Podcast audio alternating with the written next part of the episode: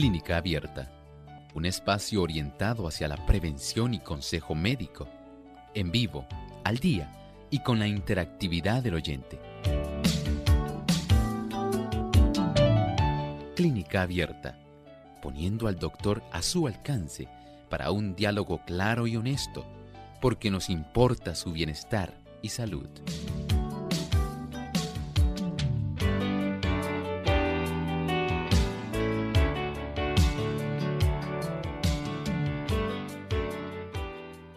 Hoy en Clínica Abierta vamos a estar hablando acerca de la conmoción cerebral.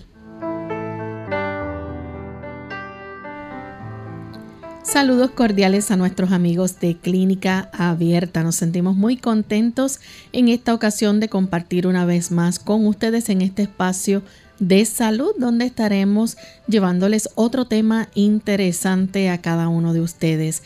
Y en la compañía del doctor Elmo Rodríguez, como todos los días, estamos aquí para compartir en esta edición. Saludos, doctor. Saludos cordiales, Lorraine. Saludamos a nuestros amigos que se encuentran hoy aquí, a nuestro equipo de trabajo y especialmente a todos aquellos que de una u otra forma facilitan que este tipo de programación pueda realizarse llegando hasta diferentes países. Así es. Y queremos aprovechar para saludar a los amigos que nos sintonizan, como usted bien mencionó, en otros países. Hoy en especial llevamos nuestro saludo hacia Maryland y Virginia. Allá nos escuchan a través de Radio Ondas de Esperanza 1390 AM. Así que para ustedes un gran saludo desde San Juan, Puerto Rico. Nos sentimos muy contentos de que formen parte de nuestra familia también aquí en Clínica Abierta. Así que vamos en este momento a pasar al segmento del pensamiento saludable. Además de cuidar tu salud física, cuidamos tu salud mental.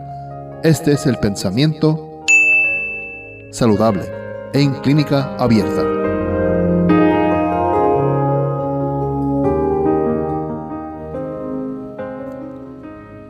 El Creador escogió para nuestros primeros padres el ambiente más adecuado para su salud y felicidad. No los puso en un palacio, ni los rodeó de adornos y lujos artificiales que tantos hoy se afanan por conseguir. Los colocó en íntimo contacto con la naturaleza y en estrecha comunión con los santos celestiales. Así es, qué hermoso saber que desde el principio el Señor escogió el mejor ambiente para sus hijos. Un ambiente totalmente ecológico, diríamos, en esta época, donde había un aire limpio, estaba con la fragancia de las flores recién creadas. Hermosas flores se veían por doquier, robustos y majestuosos árboles, abundancia de pájaros, de insectos, abundancia de árboles, de frutas, de alimento a granel por todos lados.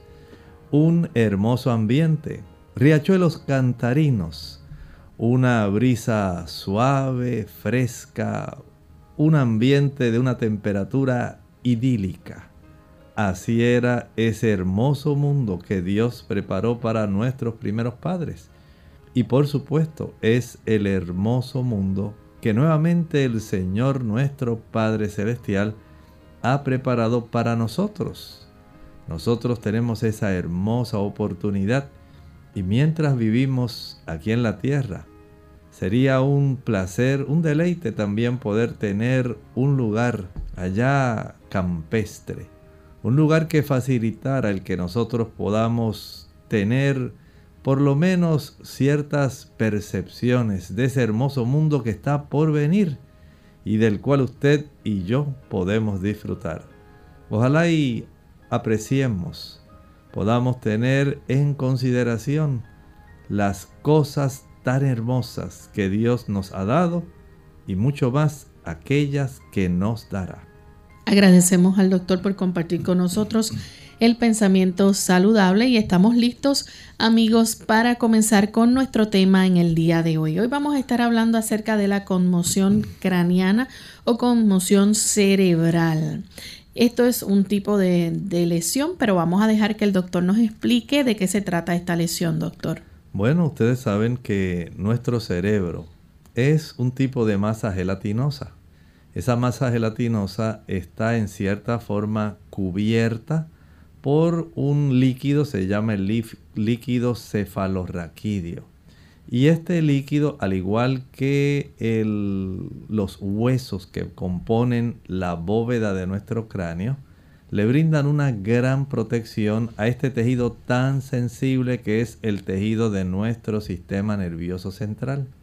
En ocasiones, ese tejido puede chocar abruptamente contra las paredes frontales, posteriores, laterales de esa bóveda craneana, por ejemplo.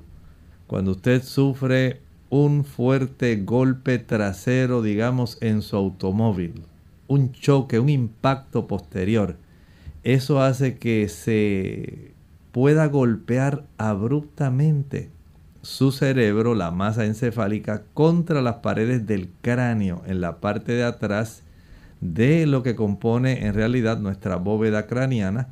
En ocasiones también puede ser que usted reciba un gran pelotazo de fútbol porque usted no estaba atento y en el momento en que giró su rostro, ahí precisamente fue que recibió el gran golpe. Este tipo de golpes pueden producir un proceso donde se acelera y desacelera esa masa cerebral recibiendo fuertes lesiones a nivel de esa masa cerebral. Esto en sí es lo que se denomina una concusión cerebral. Doctor, ¿y esta concusión cerebral puede ser causada por un accidente, un golpe, este, algo, ¿verdad?, que la persona no espera. Definitivamente sí, se observa mucho, por ejemplo, que es una de las prácticas más frecuentes que se desaconsejan. Por ejemplo, cuando una madre en un enojo porque el bebé llora y llora y llora y no se calla, la madre lo sacude, ahí usted está provocando una concusión cerebral. En el proceso, por ejemplo, cuando usted recibe un fuerte golpe porque a usted le gusta practicar el boxeo, el box, ahí usted recibe una fuerte concusión cerebral. Personas que sufren caídas donde su cabeza golpea lateralmente o frontalmente contra el suelo, ahí se recibe una concusión cerebral. Igualmente ocurre cuando, por ejemplo, un niño cae desde su bicicleta, no tenía un casco protector, ahí se desarrolla una concusión cerebral si cae de cabeza. Vean que entonces este proceso donde hay un golpe fuerte recibido por parte de nuestro tejido del sistema nervioso central, donde se mueve de una manera violenta de tal manera que es golpeado contra las paredes de los huesos de nuestro cráneo, eso es una concusión cerebral. Y los efectos son efectos temporales. ¿En qué pueden consistir? Hay efectos temporales y hay efectos a largo plazo. Hay unos efectos que son temporales que pudieran ser algún dolor de cabeza, pudiera haber tal vez problemas de la concentración, problemas de la memoria, pudiera desencadenarse algún proceso donde se pierda adecuadamente el equilibrio, pero también a largo plazo. Hay muchos diferentes tipos de situaciones que se pueden generar y que estaremos hablando de ellas, eh, Lorraine, aquí en Clínica Abierta.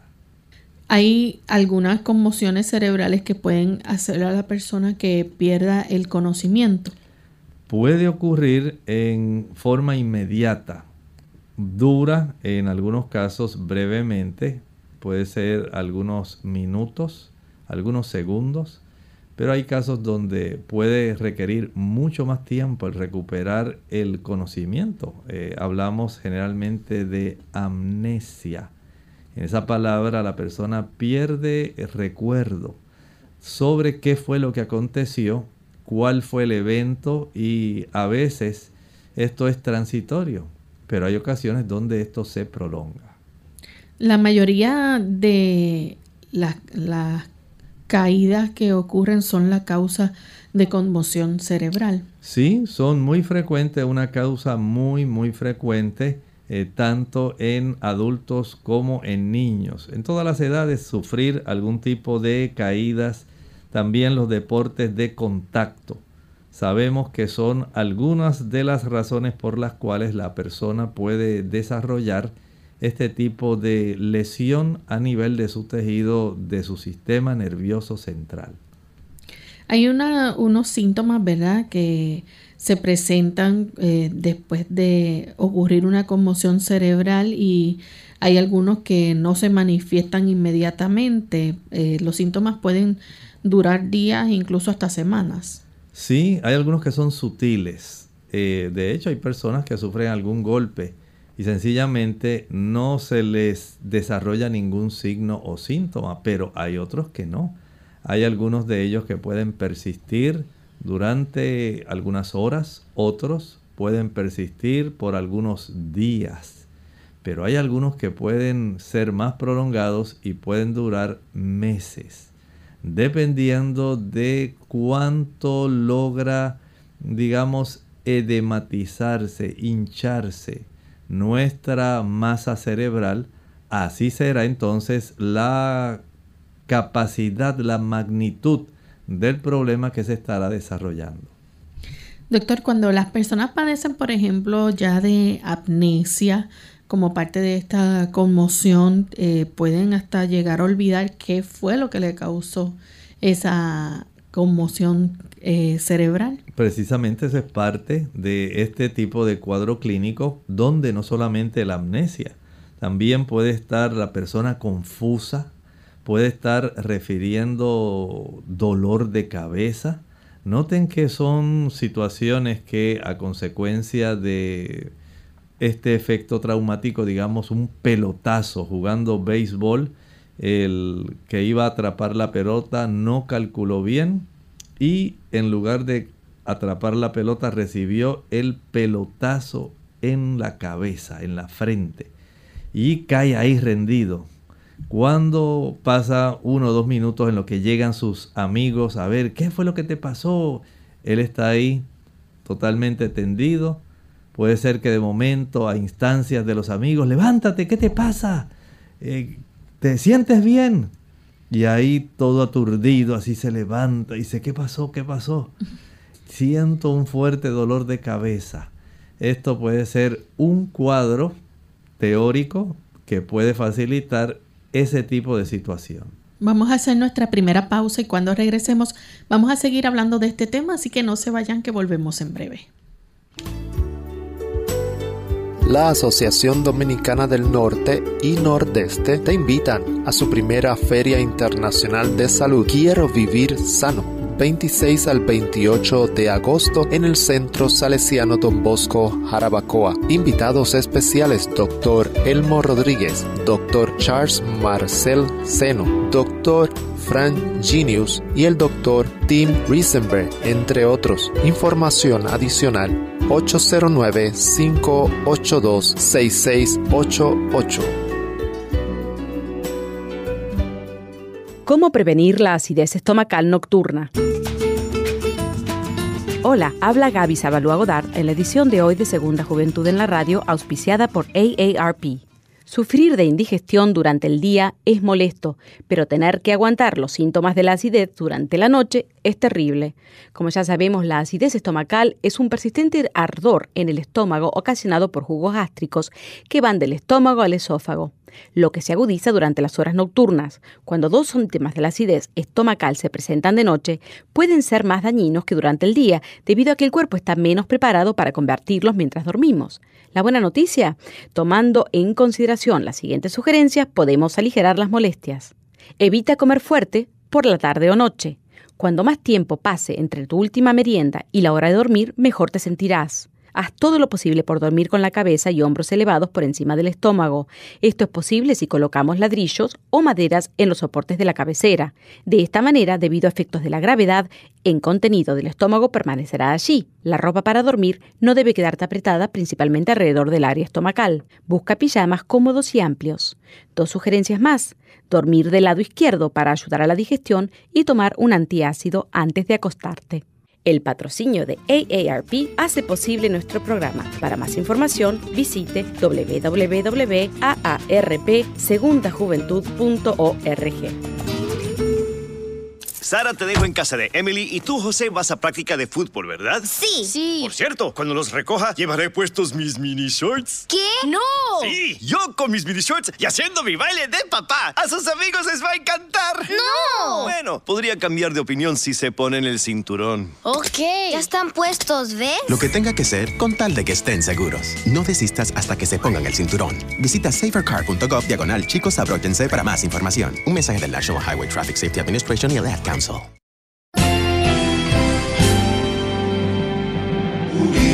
Unidos, unidos, unidos hacia el cielo, siempre unidos, unidos,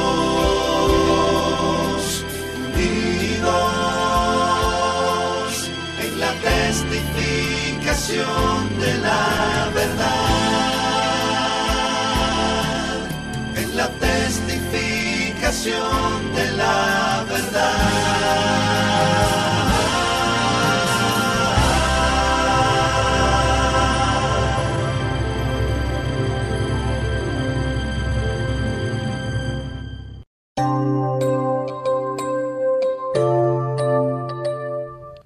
Estamos de vuelta en Clínica Abierta, amigos. Hoy estamos hablando acerca de la conmoción cerebral. Justo antes de la pausa, el doctor nos daba una introducción de qué esto se trata y es una lesión cerebral traumática.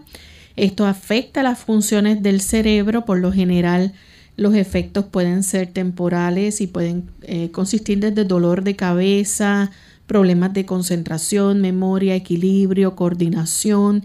Incluso se puede llegar a presentar amnesia este, y pueden ser ocurridos o ca- causados ¿verdad? por algunas caídas, accidentes, eh, esa quizás forma violenta de que se sacude la cabeza y puede causar eh, entonces una conmoción cerebral.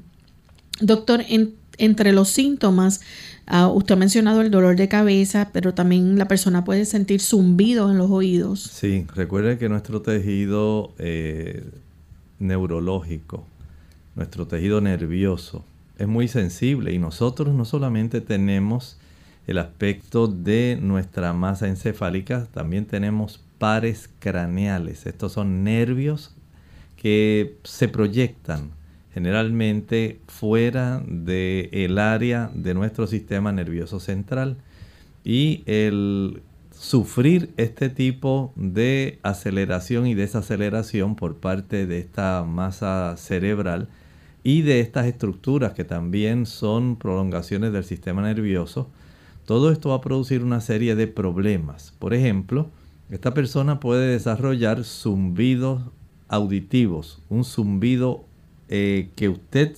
siente esa molestia en el oído, pero también esta persona puede desarrollar náuseas, vómitos, fatiga o somnolencia, eh, puede tener esa pérdida, ¿verdad?, del conocimiento y puede ocurrir que también tenga visión borrosa. Vean cuántas cosas se pueden desarrollar a partir de este proceso donde un golpe, un fuerte impacto puede facilitar este golpeamiento de nuestra masa cerebral contra las paredes de nuestro cráneo. Y hay momentos en que la persona pueda hasta llegar a desorientarse. Claro que sí. Recuerden que todo esto también depende de la fuerza del impacto y de la zona donde se haya recibido ese golpe muy fuertemente. Esta persona puede estar confusa, desorientada, El asunto del evento traumático se le puede olvidar. Puede ver, como dicen las personas, mire, sufrí un golpe tan fuerte que me he quedado viendo estrellitas. Así dice la gente. Y esto es parte de esa situación, se pueden desencadenar mareos. Y tener este cuadro clínico generalmente es lo primero que ocurre dentro del momento posterior a haber recibido este tipo de lesión cerebral. Y ah, obviamente la persona además de esto puede eh, presentar amnesia y hasta mareos. Efectivamente, así es. Este, estos mareos pueden persistir un tiempo. Doctor, un testigo puede observar, por ejemplo, estas señales o estos síntomas en la persona que sufrió, ¿verdad? Eh, la caída, por ejemplo, la pérdida de conciencia que sea temporal. Bueno, aunque no siempre ocurre. que cuando ocurren estos eventos, generalmente hay personas alrededor y dicen: Pues mira, yo vi que cuando recibió el golpe, paz, inmediatamente lo vi que se cayó. Y después que se cayó, se quedó quieto y hasta pensé, ah, a lo mejor se murió. Y salí corriendo hacia allá donde estaba él, allí tirado en el suelo, y lo comencé a llamar. Fulano, ¿estás bien? ¿Te sientes bien? ¿Cómo estás? Bueno, en ocasiones tan solo la persona rápidamente recupera su conciencia, pero en ocasiones puede tardar un poco, dependiendo de la fuerza del impacto y también de la zona donde se recibió ese golpe. De tal manera que esta persona puede ser que la pérdida de su conciencia sea tan solo temporal. Pero también puede ser que la persona empiece a hablar así como bien lento. Ay, es que, ay, ¿qué pasó? Está como en un letargo. Ay, sí, sí. ¿Qué, qué, qué ocurrió? ¿Dónde estoy? ¿Ve? Ese tipo de manifestación y la forma como la persona comienza a verbalizar la situación que enfrentó es parte del problema que a fines del testigo, eh, cuando él está relatando lo que sucedió, él puede proveer esta información que es útil porque la persona que sufrió la conmoción en muchos casos no tiene idea de cuánto tiempo ha transcurrido ni de todo el ambiente que se desarrolló. Así que la persona entonces, eh, el testigo puede ayudar a esta persona en ese aspecto a recordar qué fue lo que pasó. Y... porque es que esta persona puede tener, por ejemplo, respuesta tardía. se le preguntan cosas, se le dificulta hablar. Eh, tiene Lorraine esa apariencia como que está aturdido, como que todavía no se ha podido ubicar en tiempo, espacio, qué ocurrió, eh, en dónde estoy. Y la persona se, ve así como que ha olvidado y, empieza a hacer la misma pregunta. Es un cuadro que puede aportar mucho la persona que ha sido testigo del evento de esta conmoción. Doctor, ¿es posible que esto, esta conmoción cerebral se pueda presentar inmediatamente y otra, en otras uh, pacientes, por ejemplo, se pueda mantener ahí por días? Sí, efectivamente, puede ser así, porque precisamente los dos factores que mencioné, cuán fuerte fue el impacto que la persona recibió y por otro lado, qué lugar de la cabeza fue la que recibió el impacto. Noten que son dos áreas que hay que tomar en cuenta porque dependiendo de la fuerza del golpe y de la aceleración y desaceleración al golpear el tejido cerebral contra las paredes de nuestro cráneo, esto va a determinar cuánto tiempo va a durar el cuadro clínico. Por ejemplo, hay personas que pierden solamente por un tiempito la memoria, pero hay otros que pueden sufrir amnesia más prolongada. Dice, mira, desde que recibió el golpe, no ha podido ser el mismo. ¿Y cuánto tiempo ha pasado desde que se golpeó? Bueno, pues mira, al día de hoy podemos decir que han transcurrido ya tres meses. ¡Ah! Y todavía no, no ha podido recuperar. No, no, ni se acuerda quién es él ni dónde vive. Tiene así como un vago recuerdo, algo como que, como que identifica algunas cosas, pero en realidad no ha logrado nuevamente tener eh, la capacidad de él concentrarse y recordar qué era lo que él hacía, dónde estaba, a qué se dedicaba, a la familia. Todavía está como perdido así en el espacio. Puede ser que la persona, por ejemplo, tenga cambios de personalidad y se ponga irritable. Eso puede ocurrir, eh, especialmente cuando se reciben cambios por un golpe, se realizan cambios por un fuerte golpe en la zona frontal, en la región donde nosotros tenemos nuestros dos lóbulos frontales, justamente detrás de la frente. Ahí es el lugar donde podemos decir que la persona tiene ese aspecto de la personalidad, del juicio, la razón, la voluntad y un fuerte golpe, un fuerte daño, una lesión muy seria en esa área, puede traer problemas tan serios como este de que haya cambios en su personalidad y que la persona se muestre muy irritable. Y le puede llegar entonces a molestar, por ejemplo, la luz, el, el ruido, puede ocurrir. Recuerde que nosotros eh, captamos como si fuera un lente a través de nuestros ojos, pero toda la interpretación de lo que nosotros vemos en realidad se realiza en el lóbulo posterior de nuestro cerebro, el lóbulo occipital. Y si se ha recibido un fuerte golpe en esa área, eh, la lesión que se haya podido desarrollar en la porción correspondiente del tejido cerebral localizada en ese lóbulo puede afectar esa capacidad de nosotros percibir la luz y también podemos afectar áreas cercanas donde percibimos ruidos en el aspecto de nuestro lóbulo temporal. Bien, además de esto, la persona puede entonces tener, por ejemplo, problemas o alteraciones en el sueño? Puede ocurrir, puede ser que la persona se le trastorne el sueño, puede ser que desarrolle también problemas de adaptación psicológica, que haya que observar que esta persona se deprime fácilmente, que tenga trastornos, pudieran ser, Lorraine, digamos, de el gusto, podrían ser trastornos del olfato, o sea, estamos hablando nuevamente de nervios que emergen de nuestro sistema nervioso central y al proyectarse, digamos, hacia nuestros oídos, hacia las cuencas de la cavidad donde tenemos los ojos, ese proceso de golpe tan fuerte afecta muchos de estos pares craneales, facilitando el trastorno y este tipo de manifestación que estamos hablando en este cuadro clínico. Vamos en esta hora a hacer nuestra, perdón, nuestra segunda pausa y cuando regresemos vamos a recibir sus preguntas y también vamos a seguir discutiendo algunos otros síntomas que se pueden observar en el caso de los niños cuando sufren conmoción craneana. Mitos y verdades del protector solar. Hola, les habla Gaby Zabalúa Godard en la edición de hoy de Segunda Juventud en la Radio, auspiciada por AARP. Los rayos solares pueden ser beneficiosos o perjudiciales para la salud, del mismo modo en que son esenciales para la vida y óptimo funcionamiento del organismo, la excesiva exposición puede propiciar el desarrollo de cáncer de piel.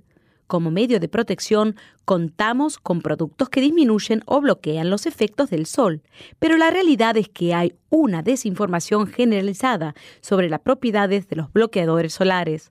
A continuación, mitos y verdades del protector solar. Mito. Su uso es suficiente para protegernos del sol. La verdad es que además necesitamos aislarnos del sol a ciertas horas y cubrirnos con ropa, gafas y sombreros. El mito más común es que la protección es contra de los rayos UVB y UVA, cuando en realidad no todos los productos cumplen con esto. Lo mejor es comprar bloqueadores que garanticen en la etiqueta que la protección contra ambos rayos es real. De igual forma, considera que los productos de protección solar deben ser aplicados unas dos horas antes de la exposición solar para que sean absorbidos en su totalidad por nuestra piel. El patrocinio de AARP hace posible nuestro programa. Para más información, visite www.aarpsegundajuventud.org. el cerebro es el órgano y el instrumento de la mente y controla todo el cuerpo. Para que las demás partes del organismo estén sanas, el cerebro tiene que estar sano. Y para que el cerebro esté sano, la sangre debe ser pura. Si la sangre se mantiene pura mediante hábitos correctos relativos a la comida y la bebida, el cerebro recibirá una adecuada nutrición. Unidos con un propósito, tu bienestar y salud. Es el momento de hacer tu pregunta llamando al 787-303-0101 para Puerto Rico, Estados Unidos 1866-920-9765 y llamadas internacionales al 787-763-7100 o al 787-282-5990. Clínica Abierta, trabajando para ti.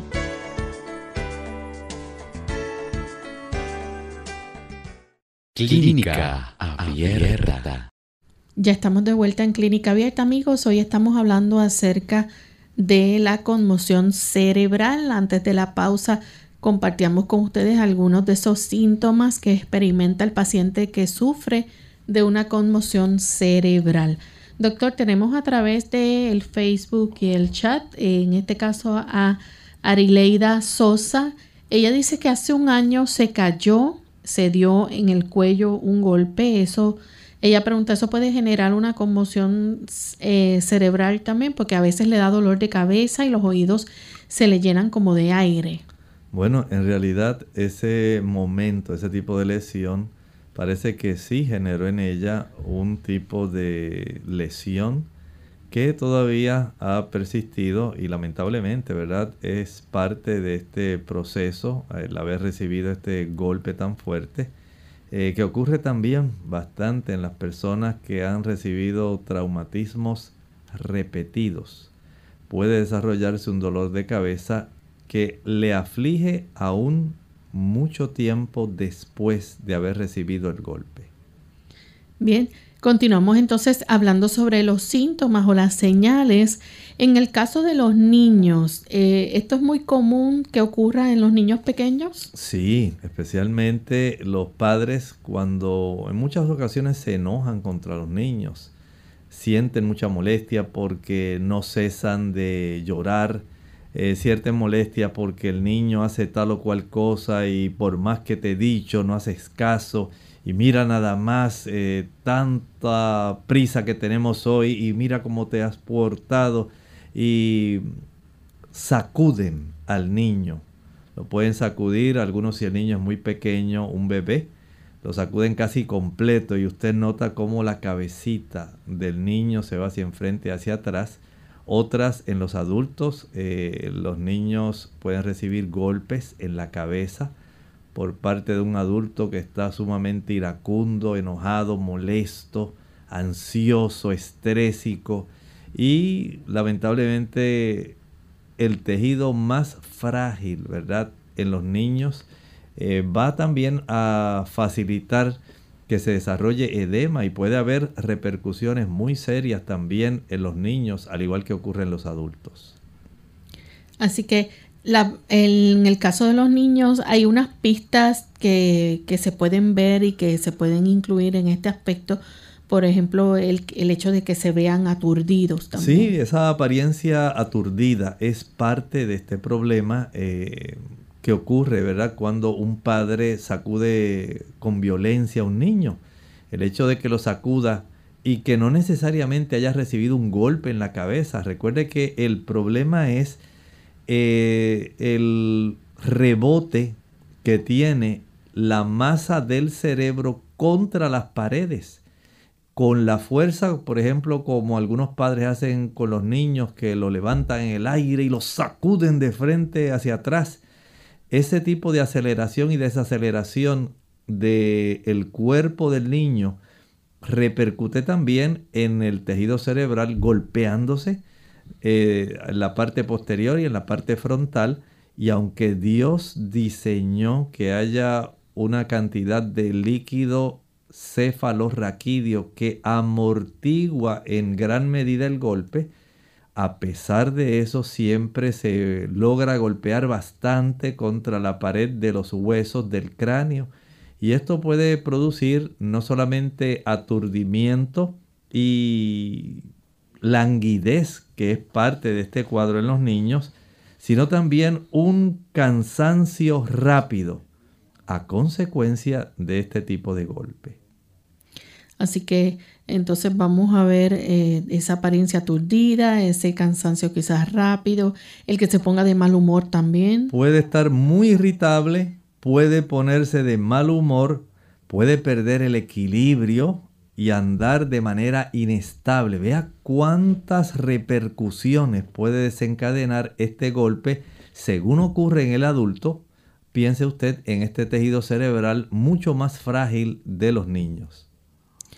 ¿Puede ponerse a llorar excesivamente? Claro que sí. Probablemente antes del proceso de conmoción ya estaba llorando y ahora cuando el padre o la madre o el cuidador eh, le agita y le facilita el desarrollo de esta lesión cerebral, entonces tenemos más problemas aún. Vamos a estar observando esta irritabilidad, mal humor, pérdida de equilibrio, andar inestable llanto excesivo y lo que va a comenzar a preocupar a los padres, aunque usted no lo crea, es que el niño no quiere comer, está llorando mucho y ahora se le ha trastornado el sueño. Vean cómo este cambio de comportamiento ahora sí hace que los padres empiecen a preocuparse y poco pueden ellos relacionar que ha sido la conmoción que sufrió el niño a consecuencia de ese temperamento irascible, iracundo, estrésico, impropio de un padre hacia un hijo. Incluso puede, eh, por ejemplo, tener esa falta de interés en cosas que le gustaban antes como su juguete favorito. Exactamente, puede ocurrir eso, puede desarrollar vómitos, puede desarrollar también convulsiones a consecuencia de esta lesión tan violenta, tan abrupta. Vean que el cuadro clínico no es nada hermoso. Cuando usted piensa, dice, bueno, los niños son de goma. No, no crea que los niños son de goma. Los niños en realidad son seres humanos que también eh, están en una etapa de crecimiento cuyos tejidos, cuyos órganos son mucho más frágiles y ante un tipo de lesión de esta naturaleza puede tener todavía repercusiones mucho más serias que un adulto. Doctor, tenemos a Leo Roena, nos saluda, dice que era ciclista y tuvo un accidente en donde se dio un golpe súper fuerte, un hematoma subdural, eh, se le formó hasta un coágulo de sangre porque se le desprendió una vena del cerebro. Él es de Carolina, aquí en Puerto Rico. Sí, estos son lesiones muy serias. Eh, y generalmente los ciclistas siempre andan con su casco, con su casco de protección. Imagínense la fuerza de este tipo de conmoción que aún teniendo el protector en su cabeza puede llegar a desarrollarse este tipo de hematoma subdural, ahí precisamente en el cráneo, y un desprendimiento de una vena del cerebro. Noten que son cosas serias. Y esto nos dice tal vez eh, el tipo de impacto tan fuerte por la velocidad que llevaba al estar eh, participando, ¿verdad? De este deporte que al parecer era uno de sus favoritos el ciclismo. Y de ahí entonces ya el asunto, la vida puede cambiar. Puede hacer que ya entonces tenga que dejar de practicarlo o sencillamente ya no practicarlo como antes, sino en una modalidad mucho más tranquila, más turística que competitiva. Doctor, cuando se sufre un tipo de lesión como esta, aunque no haya, por ejemplo, digamos que la persona se dio un golpe, pero aún así se siente bien, eh, necesita como quiera ir a recibir atención médica, ¿no? Bueno, desde el punto de vista, estamos hablando en este momento de las lesiones de conmoción en los niños.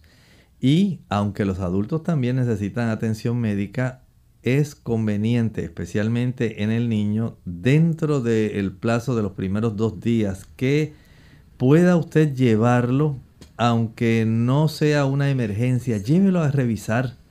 Esto es muy deseable.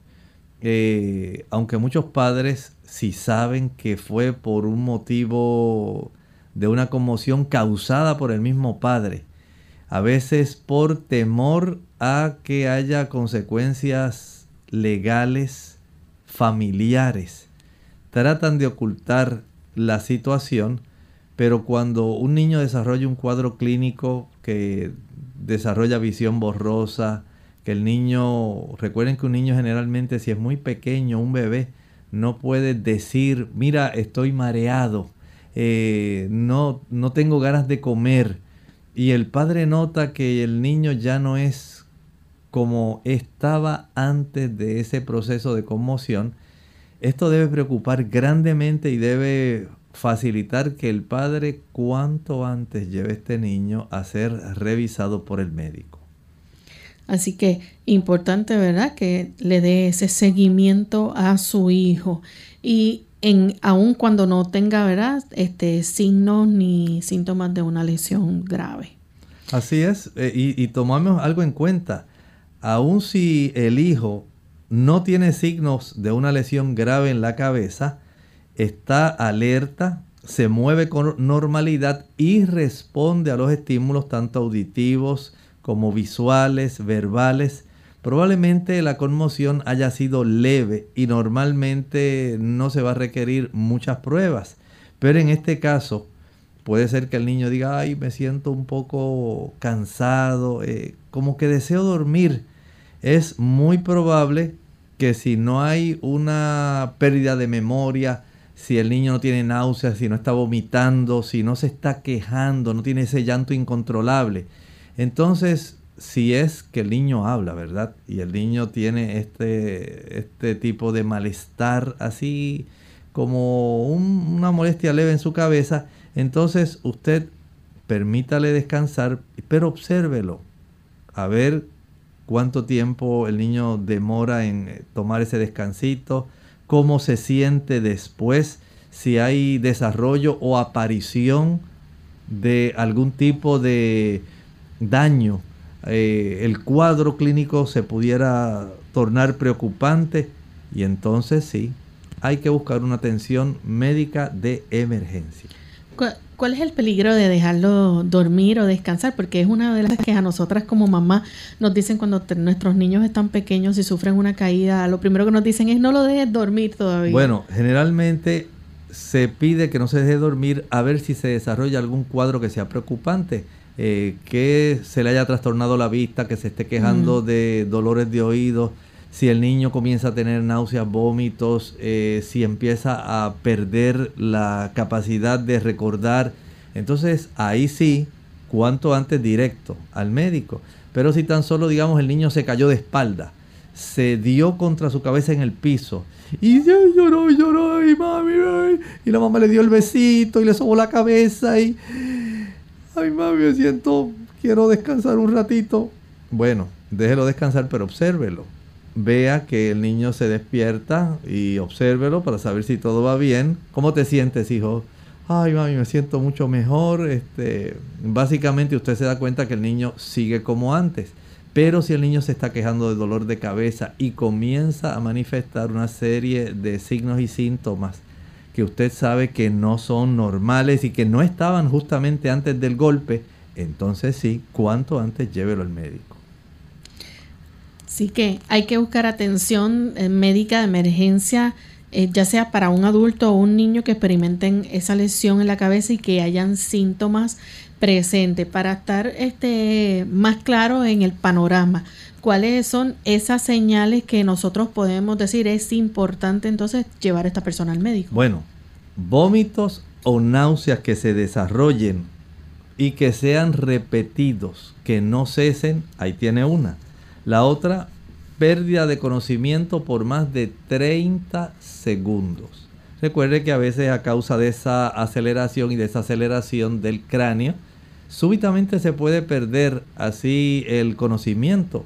Pero si ya esa pérdida de conocimiento y tenga esto como norma, dura más de 30 segundos, busque ayuda médica cuanto antes, sea adulto o sea un niño. O sea, todo lo que vamos a hablar ahora aplica tanto al adulto como al niño. Motivos por los cuales usted va a buscar ayuda médica inmediata. Náuseas o vómitos que no cesan, que son repetitivos, que persisten rápidamente al médico. Que usted notó que de momento el niño eh, o el adulto estuvo más de 30 segundos sin conocimiento, llevamos al médico. Así que importante eso, dolor de cabeza. Si este dolor de cabeza empeora con el tiempo y cada vez lo siente más fuerte, más fuerte, al médico inmediatamente. Si hay sangrado presente en la nariz, oído. Eso hay que atenderlo. Puede ser que sea líquido, como si fuera un agua que estaba siendo expulsada por la vía nasal o puede ser por la vía auditiva.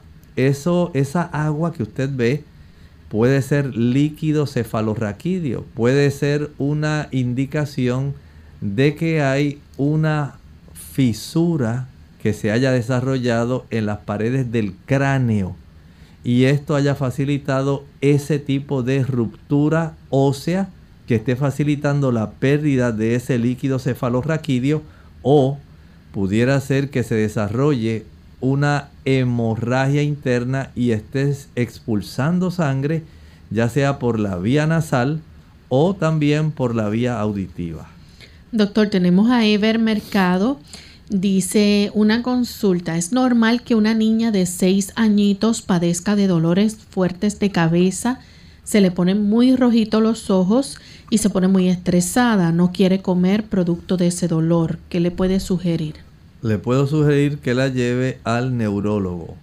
Hay neurólogos pediátricos, si no consigue un neurólogo pediátrico, aunque sea un neurólogo de adulto, pero deben hacerle evaluaciones, no es normal que esto esté desarrollándose, es muy probable que necesite hacerse alguna tomografía computarizada o pueda requerir alguna imagen de resonancia magnética llévela a que le hagan una buena evaluación, que la interroguen, porque a sus seis añitos ella puede dar datos y por supuesto usted como padre o madre le puede ofrecer datos adicionales de lo que sucedió antes de que iniciara estos dolores de cabeza y de cómo se está desarrollando la vida de esta niña después de haber iniciado este problema.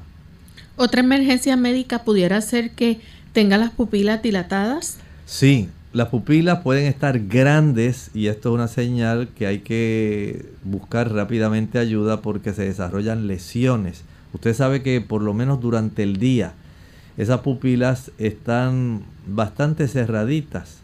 Si usted nota que se dilatan mucho, demasiado, más de lo normal, mucho más que incluso cuando llega la noche, hay que buscar ayuda. O si usted nota que una pupila se quedó de un tamaño grande y la otra está del tamaño normal, ese tipo de situación eh, médicamente se llama anisocoria. Hay que buscar ayuda cuanto antes para poder atender este caso. Y el zumbido en, los oídos, si está presente también, que no. Si está presente y si no desaparece, que persiste, persiste, persiste, eso es motivo de buscar ayuda rápidamente. El hecho de que tenga quizás los brazos o piernas débiles.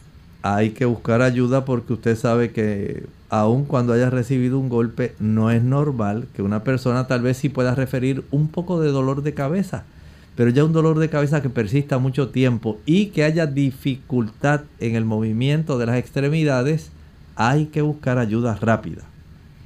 Eh, otra cosa, si se observa el aspecto, digamos, de apariencia pálida. Es importante, sí, si hay cambios en la personalidad de esta persona, eh, si el comportamiento se trastorna, eh, tal como dijimos, si se torna sumamente agresivo, sumamente irritable, o si está confuso, desorientado, que no puede reconocer las personas o los lugares. el adulto no sabe dónde está, qué me pasó, este, dónde estoy, por qué yo estoy aquí, quién soy yo. Entonces ya tenemos un serio problema. Hay que buscar ayuda cuanto antes. El aspecto o el cambio en ese comportamiento. Claro, hay que, especialmente observe, si hay balbuceo o dificultad en el habla, ahí hay que atender este asunto porque ya sabemos que las cosas no van bien. Si hay mucha dificultad en el habla, esto nos está diciendo que hay problemas. O sea, usted nota que hay cambios en su función mental, que está esta persona desorientada, no está coordinando adecuadamente, digamos, en su aspecto físico. Entonces esa descoordinación física y cambio en su contenido mental, ya tenemos problemas. Y más si no reconoce a alguna persona, algún lugar. Exactamente, eso hay que tenerlo en cuenta. El hecho de que también, por ejemplo, eh, no haya una coordinación física. Sí, esa falta de coordinación también es un dato muy importante.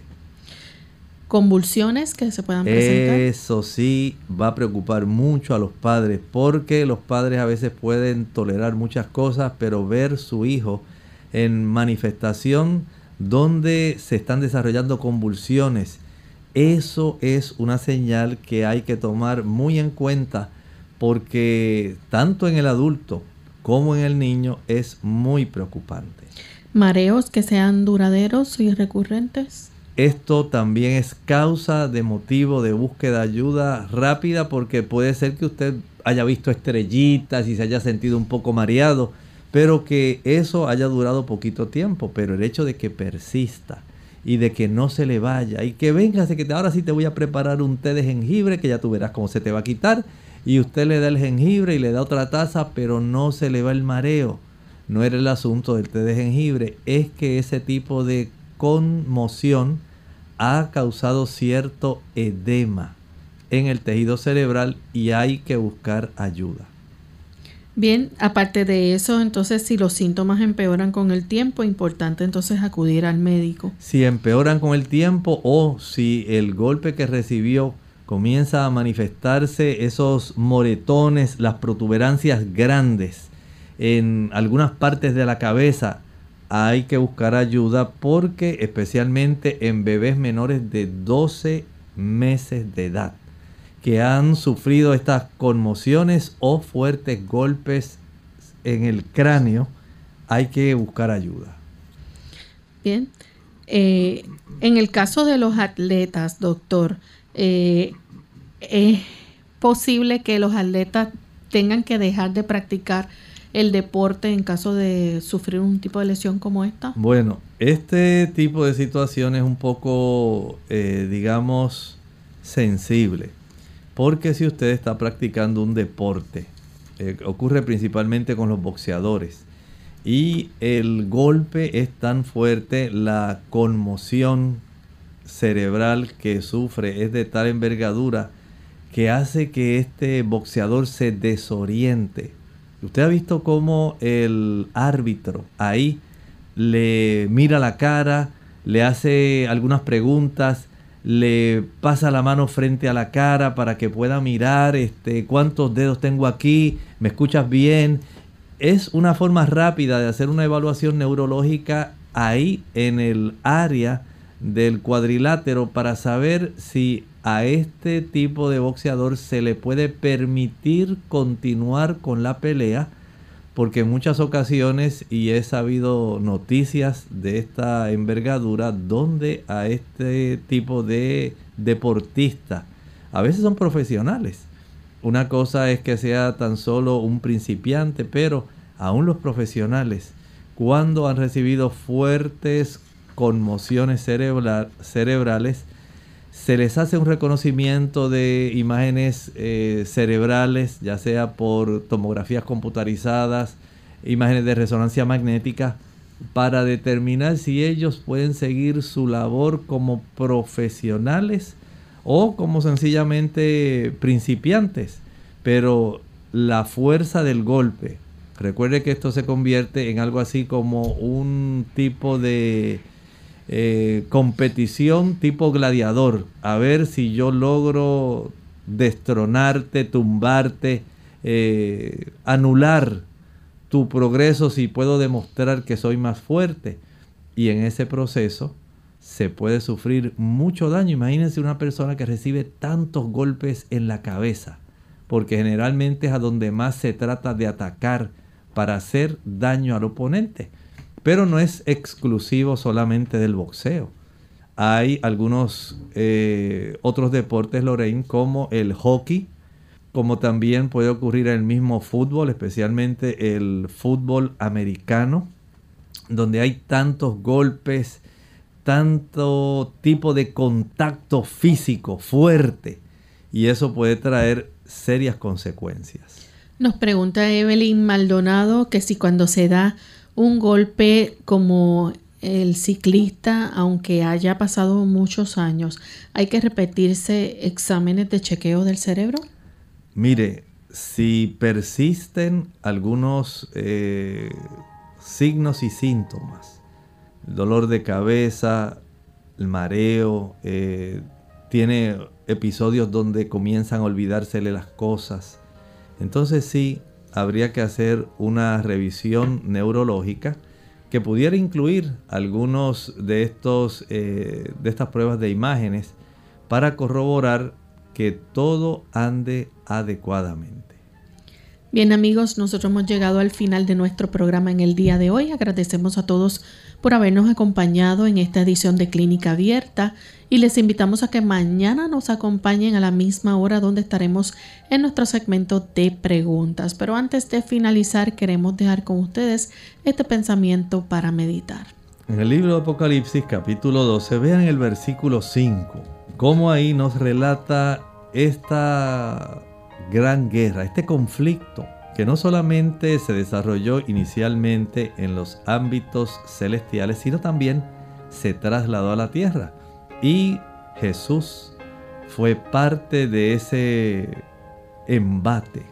Embate dice el versículo 5, porque la mujer, recuerden que estamos hablando de la iglesia, dio a luz un hijo varón que regirá con vara de hierro a todas las naciones.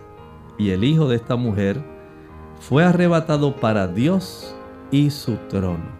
Efectivamente, aquí tenemos en una forma muy concisa, una forma de describir parte de esa batalla cuando se trasladó a esta tierra. Se desarrolló alrededor de la vida de Jesucristo nuestro Salvador. Y ustedes saben cómo Herodes trató de matarlo. No quiso llevarles regalos pero trató de aniquilarlo.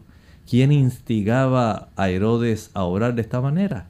El mismo que había iniciado la rebelión en el cielo, Satanás, que lamentablemente había sido iniciado como Lucifer, un ángel de luz, pero al desarrollar el mal dentro de él, lamentablemente desarrolló este gran conflicto en el cual todavía todos nosotros estamos inmersos. Nosotros nos despedimos y será entonces hasta el siguiente programa de Clínica Abierta. Con cariño compartieron el doctor Elmo Rodríguez Sosa y Lorraine Vázquez. Hasta la próxima.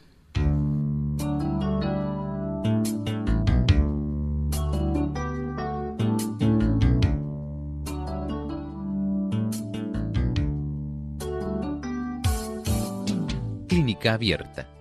No es nuestra intención sustituir el diagnóstico médico antes de poner en práctica cualquier consejo brindado en este programa, usted debe consultar con su médico. Hasta la próxima.